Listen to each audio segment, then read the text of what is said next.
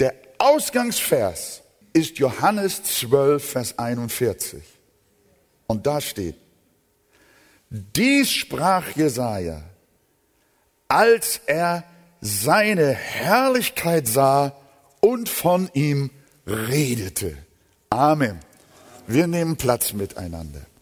Johannes fängt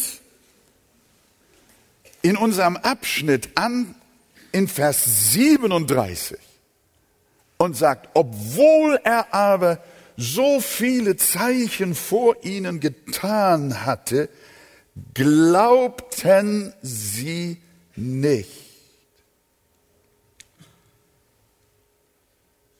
Und weiter, damit das Wort des Propheten Jesaja erfüllt würde, das er gesprochen hat.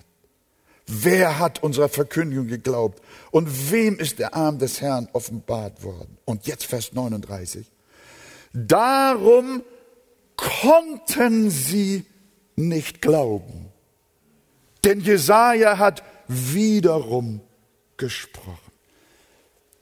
Wir haben gehört, dass Unglaube eine Sünde ist, wofür jeder Mensch selbst verantwortlich ist. Aber hier behauptet Johannes wörtlich, dass die Juden, die nicht an den Christus Gottes glaubten, gar nicht glauben, er sagt es laut, gar nicht glauben konnten. Steht das in eurer Bibel auch? Steht im Grundtext, im Original. Das sind die Worte von Johannes, vom Heiligen Geist inspiriert. Und dann zitiert er die Worte des Jesaja. Er kommt jetzt auf Jesaja zu sprechen. Er hat ihre Augen verblendet und ihr Herz verhärtet, damit sie nicht mit den Augen sehen, noch mit dem Herzen verstehen und sich bekehren und ich sie heile. Johannes zielt auf Jesaja Kapitel 6 ab, wenn er dann sagt, dies sprach Jesaja, als er seine Herrlichkeit sah und von ihm redete. Erinnert ihr euch, welche Herrlichkeit Jesaja sah in Kapitel 6? Wie der Herr auf seinem Thron sitzt. Heilige Seraphim um ihn. Sie rufen, heilig, heilig, heilig ist der Herr Zebot und alle Lande sind seiner Ehre voll. Der Prophet ist so erschüttert, dass er sagt, wehe mir, ich vergehe, denn ich bin ein Mensch unreiner Lippen und wohne unter einem Volk unreiner Lippen. Dann kommt die Antwort, wer will, nein, Moment, es kommt ein Engel mit einer glühenden Zange, eine Kohle darin vom Altar, rührt die Lippen des Jesaja an Hiermit sind deine Lippen berührt und deine Sünde ist gedeckt und bezahlt. Jesaja erlebt Golgatha, Vergebung der Sünden. Und dann ruft Gott, wer will mein Bote sein? Und Jesaja hat Freude nach diesem Erlebnis. Herr, hier bin ich, sende mich. Und die, über diesen Satz habe ich im Laufe meines Lebens viele Predigten gehört und sie auch selber gehalten. Herr, hier bin ich, sende mich. Oh, da war der Jesaja ja glücklich. Erst erschrocken vor der Heiligkeit Gottes, dann die Vergebung seiner Sünde, seiner Zunge, seiner Zungensünden. Und dann der Ruf, komm Jesaja, sei mein Bote. Oh ja, ich will dein Bote sein. Aber ihr Lieben, wir haben wunderbare Predigten darüber gehört, aber leider wird der Text nur höchst selten weitergelesen, in dem dann steht, was der Prophet eigentlich jetzt predigen soll, nachdem er diese Herrlichkeit gesehen hat. Was war das für eine Botschaft, die er verkündigen sollte? Es war eine schwere Predigt, eine harte Rede, die er botschaften sollte. Für eine solche Predigt musste er wirklich ausgerüstet sein. Dafür brauchte er eine Feuertaufe. In Jesaja 6, Vers 9, da geht dann die Geschichte weiter. Gleich im Anschluss. Ja, ich möchte dein Bote sein. Und dann kommt die Antwort Gottes. Geh hin. Sprich zu diesem Volk. Das ist deine Botschaft. Höret und verstehet's nicht. Sehet und merket's nicht. Verstocke das Herz dieses Volks und lasse ihre Ohren taub sein und ihre Augen blind, dass sie nicht sehen mit ihren Augen, noch hören mit ihren Ohren, noch verstehen mit ihrem Herzen und sich nicht bekehren und genesen. Da bekommt der Jesaja wieder einen Schock. Nee, das wollte ich, das, oh, Entschuldigung, das, das wollte ich doch nicht predigen. Das war ihm zu schwer so etwas predigen muss eine Last für den Diener Gottes gewesen sein. Und liebe Gemeinde, es ist wahr, manche Dinge in Gottes Wort sind eine Last, sie zu predigen. Die man lieber nicht predigen wollte, weil sie den Menschen absolut gegen den Strich gehen. Aber Johannes, das ist jetzt wichtig. Wir kommen auf diese Jesaja 6 Geschichte durch wen? Durch Johannes. Er zitiert ihn hier an dieser Stelle. Johannes findet diese Geschichte von Jesaja und seine Botschaft so wichtig, dass er sie an dieser Stelle in seinen Evangeliumsbericht ausdrücklich einweht, jetzt hier voll reinbringt. Hier gehört sie her. Warum tut er das? Weil ihm ein Geheimnis offenbart wurde, nämlich das Geheimnis des weltweiten Planes Gottes des weltweiten Heilsplanes Gottes. Das entfaltet Johannes hier jetzt vor unseren Augen. Denn was ereignete sich an dieser Stelle im Johannesevangelium? Wir haben es ja die Sonntage behandelt. Es waren die Tage, in denen Jesus noch ein letztes Mal vor seinem Tod das jüdische Volk samt seinen Oberen zum Glauben an den Sohn Gottes gerufen hatte. Er hatte sie während seiner 33 Jahre, insbesondere während der drei Jahre seines öffentlichen Dienstes, gerufen, gelockt, hat Zeichen und Wunder getan, in Gleichnissen zu ihnen gesprochen, hat sie eingeladen, kommt zu eurem Heiland, zu eurem Messias, dem Sohn Gottes. Die ganzen drei Jahre und zum Schluss, dann hat er noch den Lazarus auferweckt und einen so starken Schlusspunkt gesetzt. Ihr lieben auserwählten Juden, wollt ihr nicht hören? Er hat gerufen, Jerusalem, Jerusalem, die du tötest die Propheten und steinigst, die zu dir gesandt sind. Wie oft habe ich deine Kinder versammeln wollen, wie eine Henne ihre Küken versammelt unter ihre Flügel, und ihr habt nicht gewollt. Aber Israel hörte nicht. Er kam in sein Eigentum. Aber die Seinen nahmen ihn nicht auf. Und dennoch hörte der Heiland die ganzen drei Jahre nicht auf, immer und immer wieder Überzeugungsarbeit zu leisten. Zum Schluss, sagte ich schon, gab es noch die Auferweckung des Lazarus. Aber nein, sie hörten nicht. Und so war schließlich die Zeit für Jesus gekommen. Welche Zeit? Nicht mehr zu reden. Ein letztes Mal sprach der Heiland noch einmal öffentlich und er rief, das habt ihr in Vers 35 in unserem Kapitel 12, da sprach Jesus zu ihnen, noch eine kleine Zeit, es waren nur noch Tage, ist das Licht bei euch. Wandelt, wandelt, solange ihr das Licht noch habt, damit euch die Finsternis überfällt, die Finsternis kommt. Denn wer in der Finsternis wandelt, weiß nicht, wohin er geht. Solange ihr das Licht habt, bitte, bitte, glaubt an das Licht, damit ihr Kinder des Lichts werdet.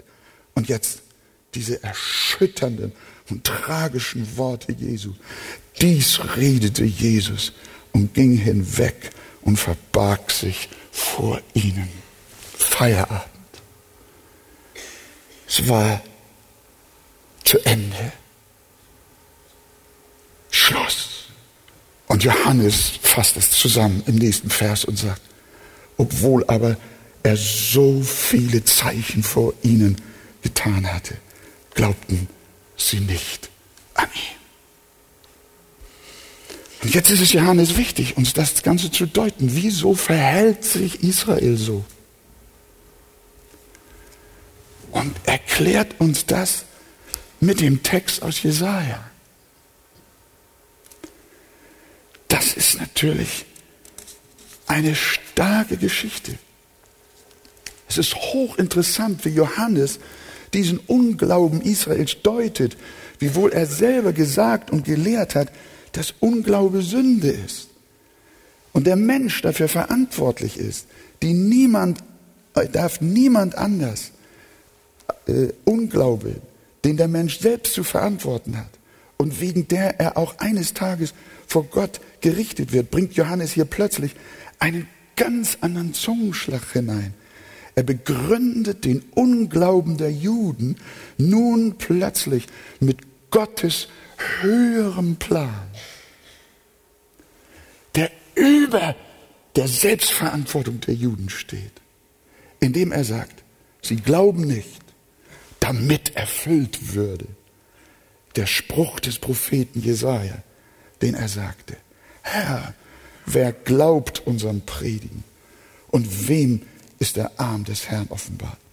Damit konstatiert er trotz der Verantwortlichkeit des Menschen, dass lebendiger Glaube, liebe Gemeinde, ist ganz ernst, dass lebendiger Glaube nur dem gegeben ist, dem sich der Arm des Herrn offenbart.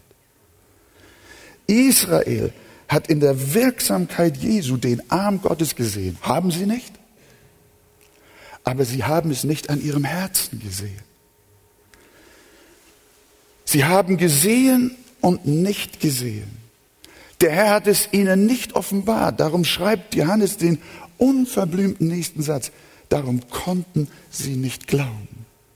Heißt das, dass sie nicht dafür konnten, dass sie nicht glaubten? War die Verhängung des Unglaubens über Israel eine Willkür Gottes?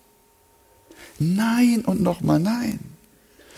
Wir müssen immer wieder neu die Weltsicht der Bibel in Betracht ziehen. Stellen wir uns die gesamte Menschheit, die jemals existierte und noch existieren wird, in einer Reihe aufgestellt, Mensch für Mensch vor. Verstockt Gott da lauter gute Menschen, lauter nette Leute und schickt sie dann in die Hölle? Nein. Sondern die Bibel sagt, sie haben alle gesündigt. Keiner von ihnen ist neutral, sondern sie sind alle schuldig vor Gott. Da ist keiner, der gerecht ist. Auch nicht einer. Sie sind schon schuldig. Sie sind schon verstockt dadurch, dass sie sich durch ihre eigene Sünde selbst verstockt haben. Ihr lieben Freunde, das müssen wir uns so vorstellen. Stell dir mal vor, da ist jemand, der lügt. Das ist seine Sünde. Das geschieht aufgrund seiner eigenen Schuld und seiner Verantwortung. Und Gott wird ihn für seine Lüge bestrafen. Wie sieht die Strafe aus? Meist denken wir, da kommt irgendwann das ewige Gericht und die ewige Verdammnis. Halt, stopp! Das ist der Höhepunkt. Das ist das Ende der ganzen Sache. Aber das Gericht ist schon jetzt da, indem derjenige, der lügt und nochmal lügt, am Ende eine Dynamisierung seiner Sünde und seiner Schande erfährt, dass ihm sein Lügen zum Gericht wird. Gott verurteilt ihn. Gott bringt Strafe und Urteil über ihm, indem er ihn verstockt und immer weiter, weiter, weiter, weiter sündigt. Das ist eine, wie eine Spirale. Das ist grausam. Wir müssen uns mal, das, das ist Gericht Gottes. Wenn ihr ungläubige Menschen seht, die sich so verbiestern, dann sehen wir nichts anderes als Menschen bereits unter dem Gericht, unter der Verstockung Gottes lebend. Und wenn Menschen heute hier sind, die über Jahre und Jahrzehnte vielleicht das Evangelium gehört haben und vielleicht am Fernseher sogar sind und sie hören und hören doch nicht, sie sehen und sehen doch nicht, dann kann ich dir sagen, du hast einmal angefangen in deinem Leben, dich zu verstocken mit deiner Sünde. Aber was jetzt in deinem Leben passiert, ist, dass der lebendige Gott eins drauflegt und noch verstockt und noch verstockt und dich verblendet und dich verhärtet und du kannst nicht mehr glauben. Du kommst nicht erst in die Hölle, sondern du bist schon in der Hölle. Ich will euch das hier sagen. Das ist der Ernst, den Johannes, das, ich bringe euch das nicht. Das ist der Ernst, den Johannes sagt. Es steht geschrieben, Paulus drückt es in Römer 2 so aus, Vers 5. Aber aufgrund deines verstockten und unbußfertigen Herzens häufst du dir selbst Zorn auf für den Tag des Zorns und der Offenbarung des gerechten Gottes. Und dann steht in der Offenbarung 22, hör mal, was da steht in Vers 11. Wer Unrecht tut, der tue weiter Unrecht. Und wer unrein ist, der verunreinige sich weiter. Gott überlässt solchen Menschen ihren Weg. Ihr lieben Geschwister, das ist zum Weinen. Das ist tragisch. Solche Botschaft kann man nicht triumphalistisch verkündigen. Da kann man innerlich nur zittern und schaudern und sagen, Gott, erbarme dich und offenbare mir deinen Arm an meinem Herzen, dass ich die Gnade habe zu glauben. Ich kann auch nicht glauben. Wenn Gott mit mir verfahren würde wie mit Israel, wäre ich verloren. Ich könnte mich auf den Kopf stellen und könnte nicht glauben. Niemand kann glauben. Und die Sünde Israels ist nicht nur die Sünde Israels, sondern das ist unsere Sünde. Das ist die Sünde der ganzen Menschheit. Sie verwerfen den lebendigen Gott und sie verstocken ihr Herz und verwerfen Christus und wundern sich, dass sie hinterher selber verstockt sind. Und dabei ist Gott ganz schön aktiv. Das ist das Gericht, unter dem ein sündiges Geschlecht lebt. Und wenn Gott in seiner Gnade unsere aller Verstocktheit und Unfähigkeit zu glauben nicht aufhilft, ihr Lieben, dann sind wir verloren. Und deswegen brauchen wir die Barmherzigkeit Gottes, dass er sich unsere erbarme. Sagt ihr Amen dazu? Das ist der Hintergrund, das ist die Dimension, die hier einfach vorliegt. Und so möchte ich euch sagen, Johannes beginnt hier schon, vielleicht darf ich das auch noch, ich muss jetzt langsam zum Ende kommen. Wilhelm Busch erzählt die Geschichte eines sterbenskranken jungen Mannes, ganz kurz. Der Mann ist noch blutjung, liegt im Krankenhaus. Die Mutter sieht, dass er dass er, dass er stirbt, dann ruft sie voller Verzweiflung den Busch und sagt, geben Sie ihm das Abendmahl, Abendmahl, Abendmahl. Und der sagt dann, das hat doch keinen Sinn, Abendmahl. Der Mann ist doch kein gläubiger Mensch. Geben Sie es Abendmahl, Abendmahl, dann wird er geheilt. Dann gibt Busch auf Drängen der Mutter nachts um zwei diesem kranken jungen Mann im Krankenhaus das Abendmahl. Busch geht raus, und erhält sich noch eine halbe Stunde mit der Nachtschwester oder mit irgendjemandem da vom Personal und denkt, guck doch noch mal wieder rein, wie es dem Jungen jetzt geht. Dann geht er rein und dann sitzt, stellt er fest, sitzt er auf dem Bett fröhlich. Oh, mir geht's gut, ich bin gesund, Herr Pfarrer.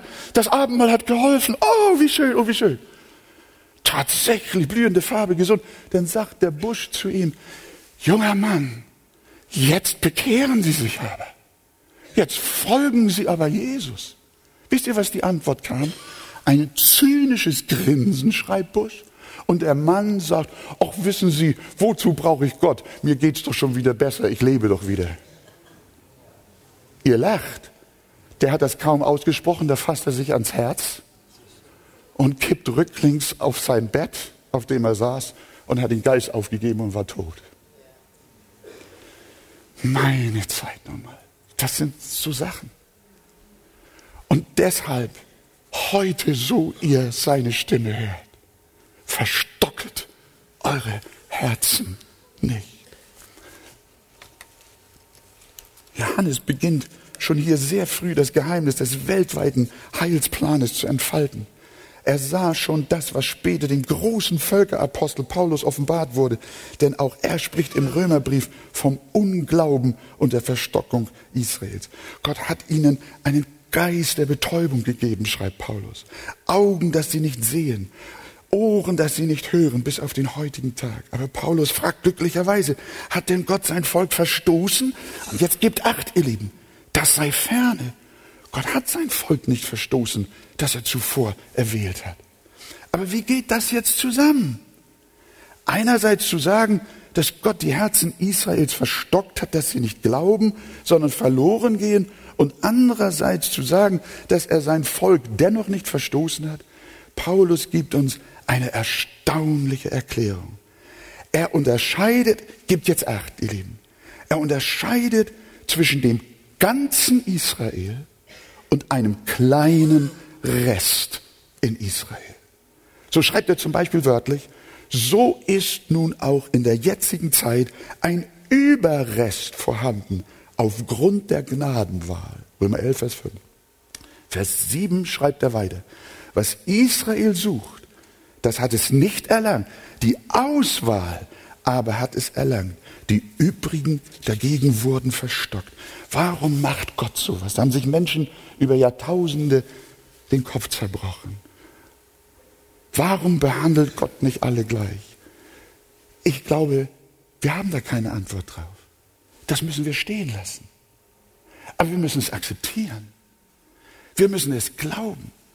Und deshalb gibt Paulus uns das Bild von dem Töpfer und dem Ton, dass der Ton sich doch niemals beschwert, warum der Töpfer eine solche Form aus ihm macht.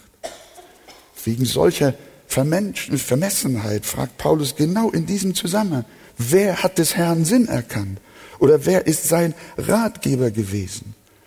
Und doch vermittelt Gott uns in seiner Herablassung einen kleinen Hauch von dem, was ihn bewegt, so zu handeln dass er ein Großteil in Israel verstockt. Und schreibt, denn ich will nicht, meine Brüder, dass euch dieses Geheimnis unbekannt bleibt. Israel ist zum Teil Verstockung widerfahren, bis die Vollzahl der Heiden eingegangen ist. Und so wird ganz Israel gerettet werden.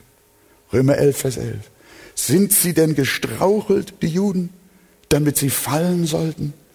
Das sei ferne, sondern durch ihren Fall wurde das Heil den Juden zuteil.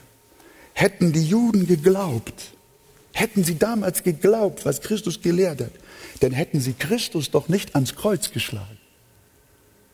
Und wir hätten keinen Erlöser.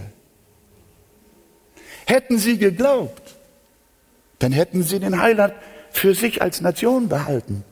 Und das Evangelium wäre nicht zu uns gekommen. Es musste so kommen. Sie konnten nicht glauben.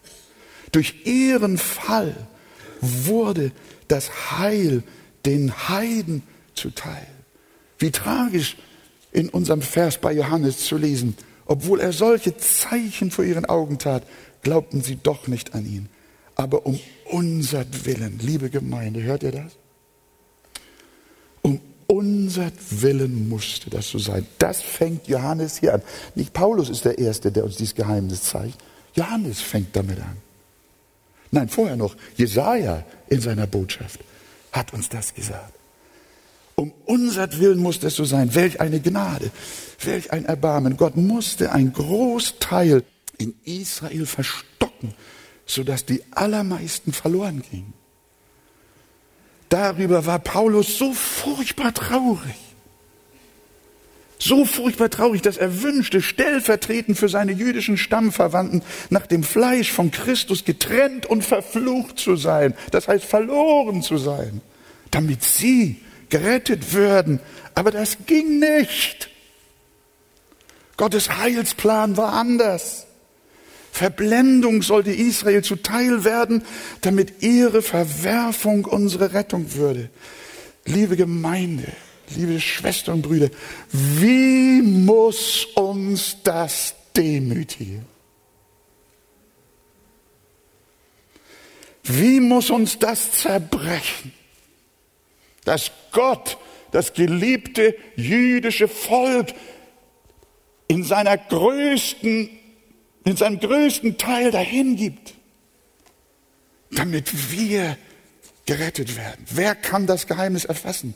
Auch Paulus fehlen die Worte und kann zudem allen nur sagen, oh, welche Tiefe des Reichtums, sowohl der Weisheit als auch der Erkenntnis Gottes. Wie unergründlich sind seine, nicht seine Wege, sondern wie unergründlich sind seine Gerichte. Und wie unausforschlich jetzt seine Wege. Fasse es, wer es fassen kann. Ich kann, ich will nicht fragen, Gott, warum? Warum nur die Auswahl der Gnade? Ich frage nicht, ich äh, möchte nicht so vermessen sein, sondern ich möchte mich beugen und demütigen unter die Macht des lebendigen Gottes, der tun und lassen kann und wirken kann nach seinen Gesichtspunkten. Aber welche Gnade, dass wir glauben dürfen. Ihr Fall ist unser Heil. Gott helfe uns, auf ewig ihm dankbar zu sein. In Jesu Namen. Amen. Komm, Christian. Christian wird uns jetzt ein Stück weiter da hineinführen. Lasst uns noch einmal aufstehen und äh, wir lesen aus Johannes Kapitel 12, die Verse 37 und 38 und dann gehen wir zu Jesaja Kapitel 6 und lesen dort den Vers 13. Zunächst einmal Johannes 12, 37 und 38. Obwohl er aber so viele Zeichen vor ihnen getan hatte, glaubten sie nicht an ihn, damit das Wort des Propheten Jesaja erfüllt würde, das er gesprochen hat: Herr, wer hat unserer Verkündigung geglaubt? Und wem ist der Arm des Herrn geoffenbart worden? Und nun Jesaja Kapitel 6, Vers 13. Das ist der Abschnitt, auf den Johannes sich bezieht, aber ein paar Verse weiter. Dort spricht Gott durch Jesaja und bleibt noch ein Zehntel darin, so fällt auch dieses wiederum der Vertilgung anheim. Aber wie die Terebinte und die Eiche beim Fällen doch noch ihren Wurzelstock behalten, so bleibt ein heiliger Same als Wurzelstock. Amen.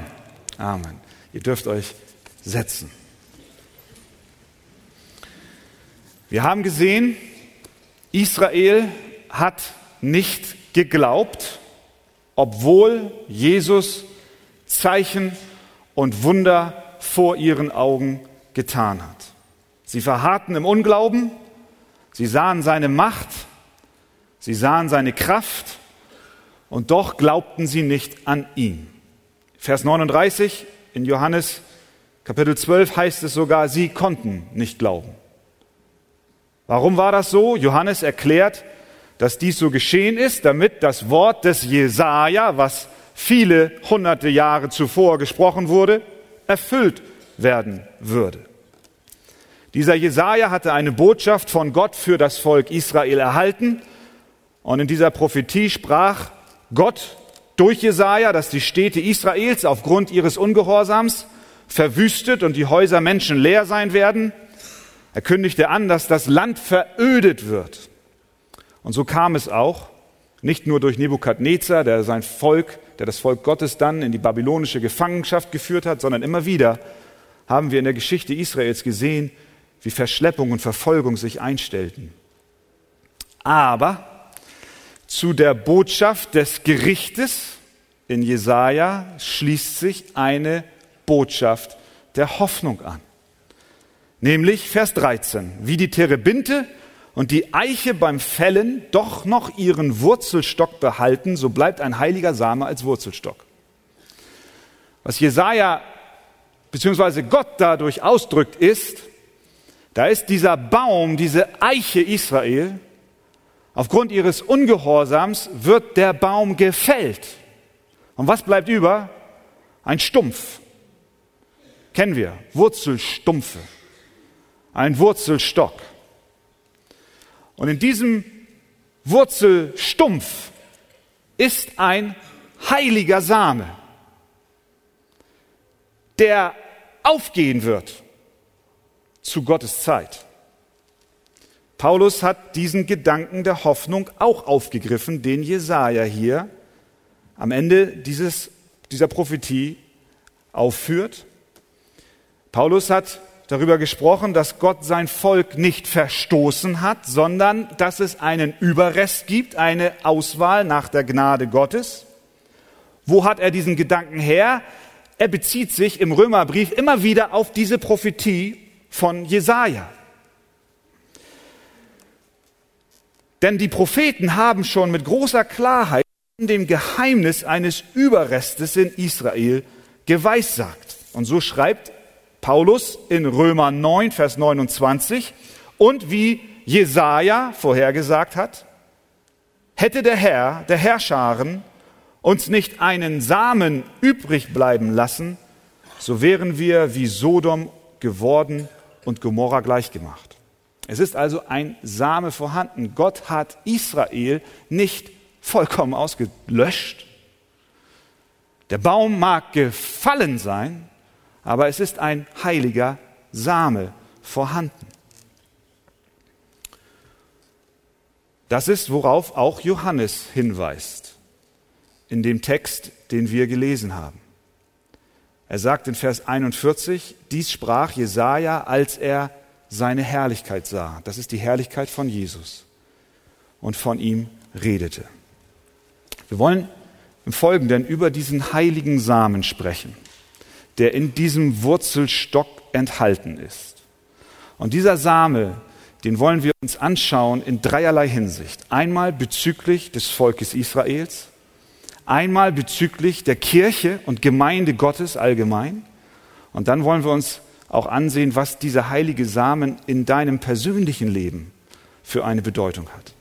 Erstens, der heilige Same in Israel. Obwohl Israel wegen seines Unglaubens wie eine Terebinte oder Eiche abgehauen wurde und auch seine Blätter und die ganze Krone verloren hatte, ist das Volk doch nicht vernichtet worden. Ein Stumpf blieb über, ein Wurzelstock ist geblieben und dieser Wurzelstock wird immer bleiben. Er wird nicht vergehen.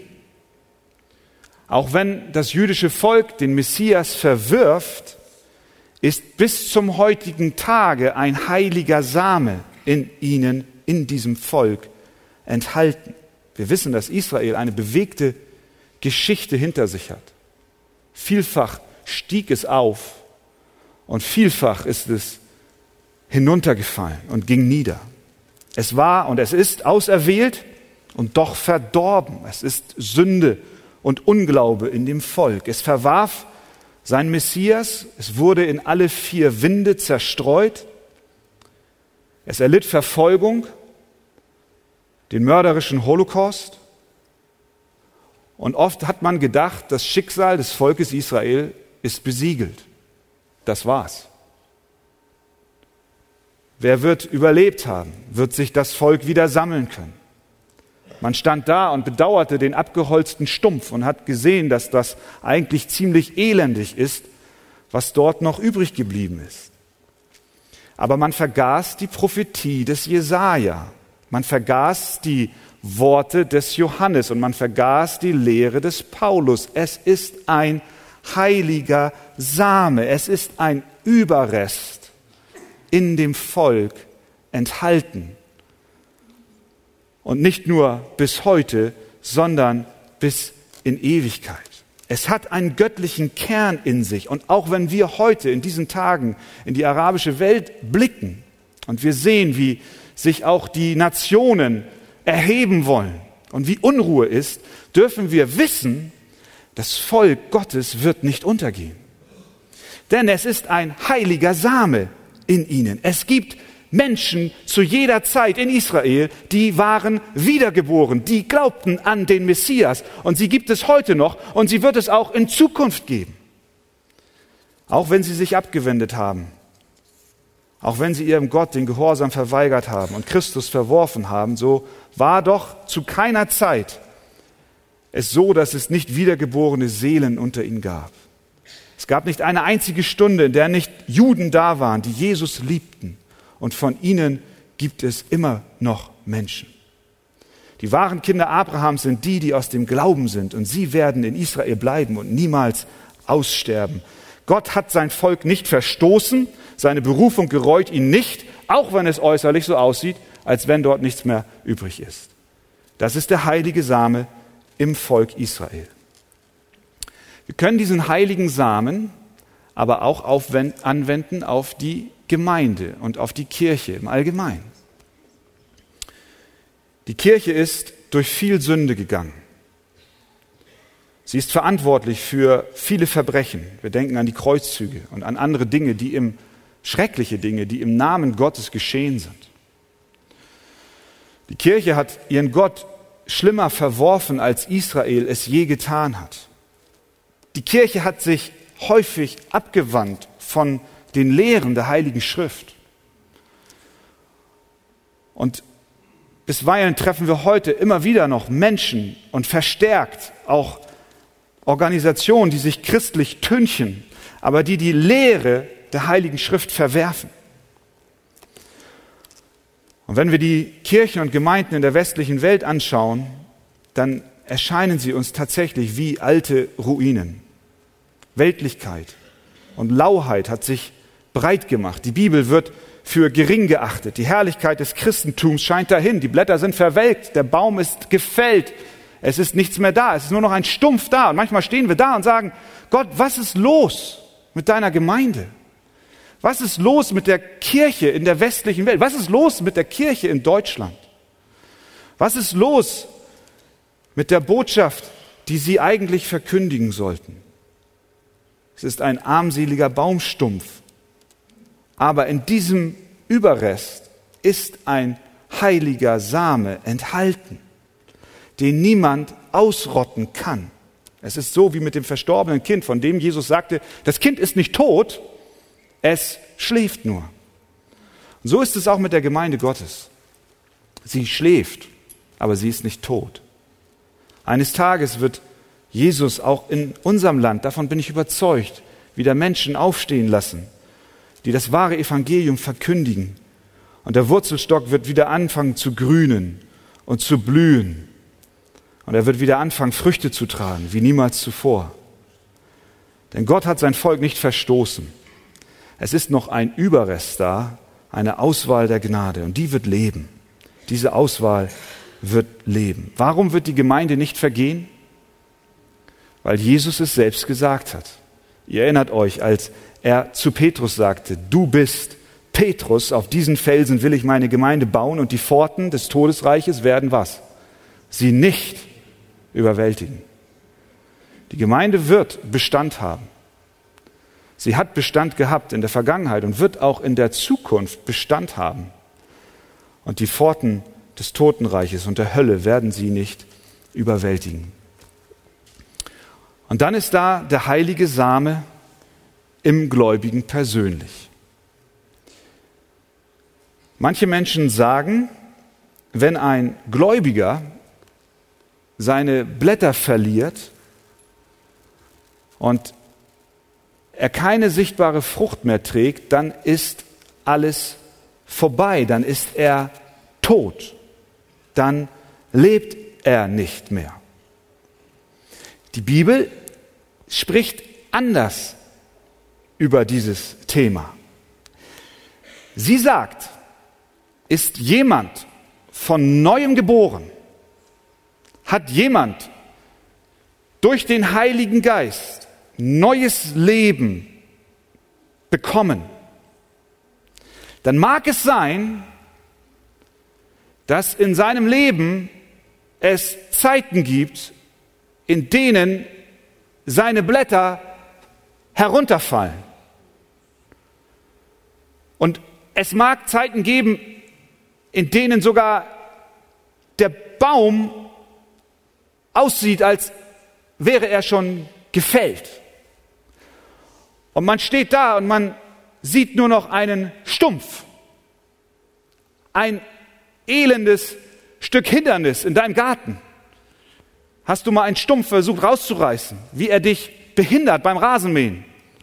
Und du willst einfach nur, dass dieser Stumpf wegkommt. Aber in diesem Stumpf von Menschen, die Jesus Christus einmal erlebt haben, aber in einer Zeit sich befinden und sich ihm abgewandt haben, ist ein heiliger Same. Er ist unvergänglich. Wir sind schnell dabei und sagen, das ist doch kein Kind Gottes. Schau dir mal sein Leben an. Sieh, wie elend er aussieht. Es ist nur noch ein Stumpf. Er betet nicht. Er liest nicht in der Bibel. Er kommt nicht in die Versammlung. Und er hat die Wege Gottes verlassen. Ich möchte ganz klar sagen, wir müssen darüber uns bewusst sein, es gibt Menschen, natürlich, die nie Kinder Gottes gewesen sind und niemals sich Gott zugewandt haben und die niemals von Gott neu geboren worden sind in ihrem Herzen. Sie sind wie das Volk Israel, das Zeichen und Wunder sah, vielleicht auch hier schon waren, aber dennoch sind ihre Herzen verstockt, ihre Augen verblendet und ihre Ohren sind verklebt. Aber wir haben auch Menschen unter uns gesehen, und vielleicht denkst du gerade in diesem Moment an einen, eine Person. Wir haben sie unter uns gesehen, wie sie Buße getan haben. Wir haben gesehen, wie sie geweint und wie sie gebetet, wie sie Gottes Wort geglaubt haben. Wir haben gesehen, wie sie dem Herrn mit Freuden gedient haben. Aber dann kam die Axt. Dann kam der Satan, dann kam die Sünde. Und ihr Baum wurde gefällt, abgehackt, runtergehauen. Aber eines wurde übersehen. Es ist noch Leben in der Wurzel.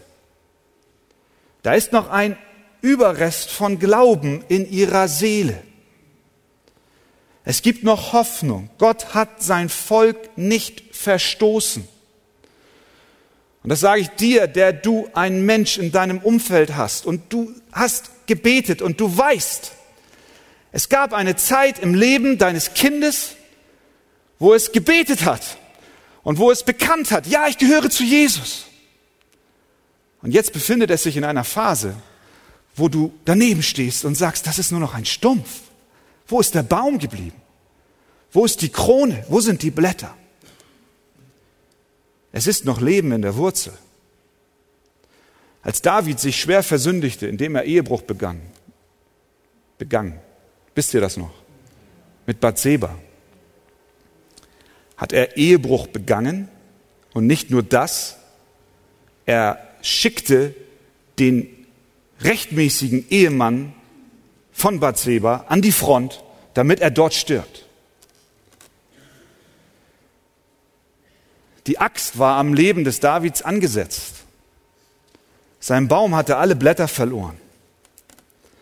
Als Nathan kam und David mit seiner Sünde konfrontierte, wurde aber deutlich, dass noch Leben in ihm war. Äußerlich war nicht mehr viel zu sehen. Er lebte in Sünde. Und das war nicht ein kurzer Unfall, sondern das war eine Zeit lang, in der er in der Sünde verharrte. Nathan kommt, konfrontiert ihn mit seiner Sünde. Wenn kein Leben mehr in David gewesen wäre, keine, kein heiliger Same, dann hätte er anordnen können, Nathan in Stücke zuzuhauen. Hinfort mit ihm. Ich will das nicht hören. Aber es tat er nicht, sondern er tat Buße. Der Same fing wieder an zu keimen, die Blätter fingen an zu wachsen und David kehrte um. Petrus verleugnete seinen Meister. Er sagte, ich kenne ihn nicht. Ich habe ihn nie gekannt. Ich war nicht dabei. Er ist mir fremd. Er hatte Angst um seine eigene Haut. Und so verleugnete er Jesus Christus in seiner schwersten Stunde. Sein Baum war abgeschlagen. Seine Blätter waren nicht zu sehen. Und doch war ein heiliger Same in ihm. Woher wissen wir das? Als Jesus ihn ansah, da weinte Petrus bitterlich. wenn kein heiliger Same in ihm gewesen wäre, dann hätte Jesus ihn bis in Ewigkeit ansehen können. Der Hahn hätte krähen können und krähen können, bis er nicht mehr hätte krähen können. Und es wäre keine einzige Träne der Buße über die Wangen von Petrus gelaufen. Aber es war ein heiliger Same da. Und so tat auch Petrus Buße. Und der Same fing an zu sprießen. Mein Onkel, er war als junger Mann ein Christ, er bekehrte sich in jungen Jahren. Aber dann, nach einiger Zeit, wandte er sich von Gott ab. Und was er tat war, er fing an zu trinken. Und er verbrachte fast jeden Tag in der Kneipe. Er kam nach Hause, er war besoffen. Meine Oma, seine Mutter, litt ganz stark unter diesen Zuständen. Und jedes Mal, wenn er in der Kneipe war und die besoffenen Kollegen anfingen, in ihrem Suff über Gott herzuziehen, da wurde mein Onkel böse und hat gesagt, hört auf, über alles können wir lachen, aber nicht über Gott. Das hat er selber nicht seiner Mutter erzählt, sondern das haben andere der, seiner Mutter zugetragen und haben erzählt, dein Sohn, der feiert mit uns, aber immer wenn es um die Lästerung Gottes geht, hat er aufgehört und hat gesagt, hört auf. Es war ein Same in seinem Herzen. Er war wiedergeboren, schon bevor er die Wege der Welt gegangen ist. Der Same war so verankert in ihm, dass er eines Tages sein Leben neu Jesus gab und Buße tat. Und das wurde deutlich, dass da ein Leben war, schon als er im Suff in der Kneipe war. Und deswegen lasst uns nicht voreilig Menschen verurteilen. Lasst uns nicht unsere Schubladen aufmachen und sagen, ah, der ist verloren mit dem hat es keinen Sinn mehr. Das ist ein elender Stumpf. Sondern lasst uns viel mehr beten für Menschen, von denen wir wissen, ja, sie haben einmal geschmeckt von der Herrlichkeit Gottes. Die Frage, die sich stellt, ist, wo stehst du? Vielleicht bist du heute Morgen hier und bist ein abgehauener Baum. Und das weißt du. Gott macht es dir klar. Du warst einmal in voller Pracht aber nun hatte ich die Sünde wieder voll im Griff. Ich möchte niemanden in einer falschen Sicherheit wiegen und meinen, naja gut, dann brauche ich ja nichts machen. Wenn da ein Same ist, dann wird er schon irgendwann kommen. Wenn du so denkst, dann bist du auf dem falschen Pferd. Wenn ein heiliger Same in dir vorhanden ist, dann wird er wieder sprießen. Aber weißt du, woran du das erkennst? Du erkennst es daran, dass dir deine Sünde, die du tust, von Herzen leid tut. Das war bei David so, das war bei Petrus so, das war in diesem Beispiel bei meinem Onkel so. Wenn wir sitzen und uns gefallen und uns rühmen, dann müssen wir die Frage stellen, wo ist der Same? Aber wenn du heute Morgen überführt wirst von der Sünde in deinem Leben und sie dir von Herzen leid tut, du traurig bist über deine Verfehlungen und du Buße tust wie David und wie Petrus und wie viele andere auch, dann ist dort ein heiliger Same und Gott wird ihn nicht auslöschen. Möge Gott dir helfen und möge er dir auch Trost geben im Gebet für deine Angehörigen, dass du den Glauben hast, jawohl, sie sind in der Hand Gottes eingraviert und niemand wird sie aus der Hand Gottes reißen können. Amen. Amen.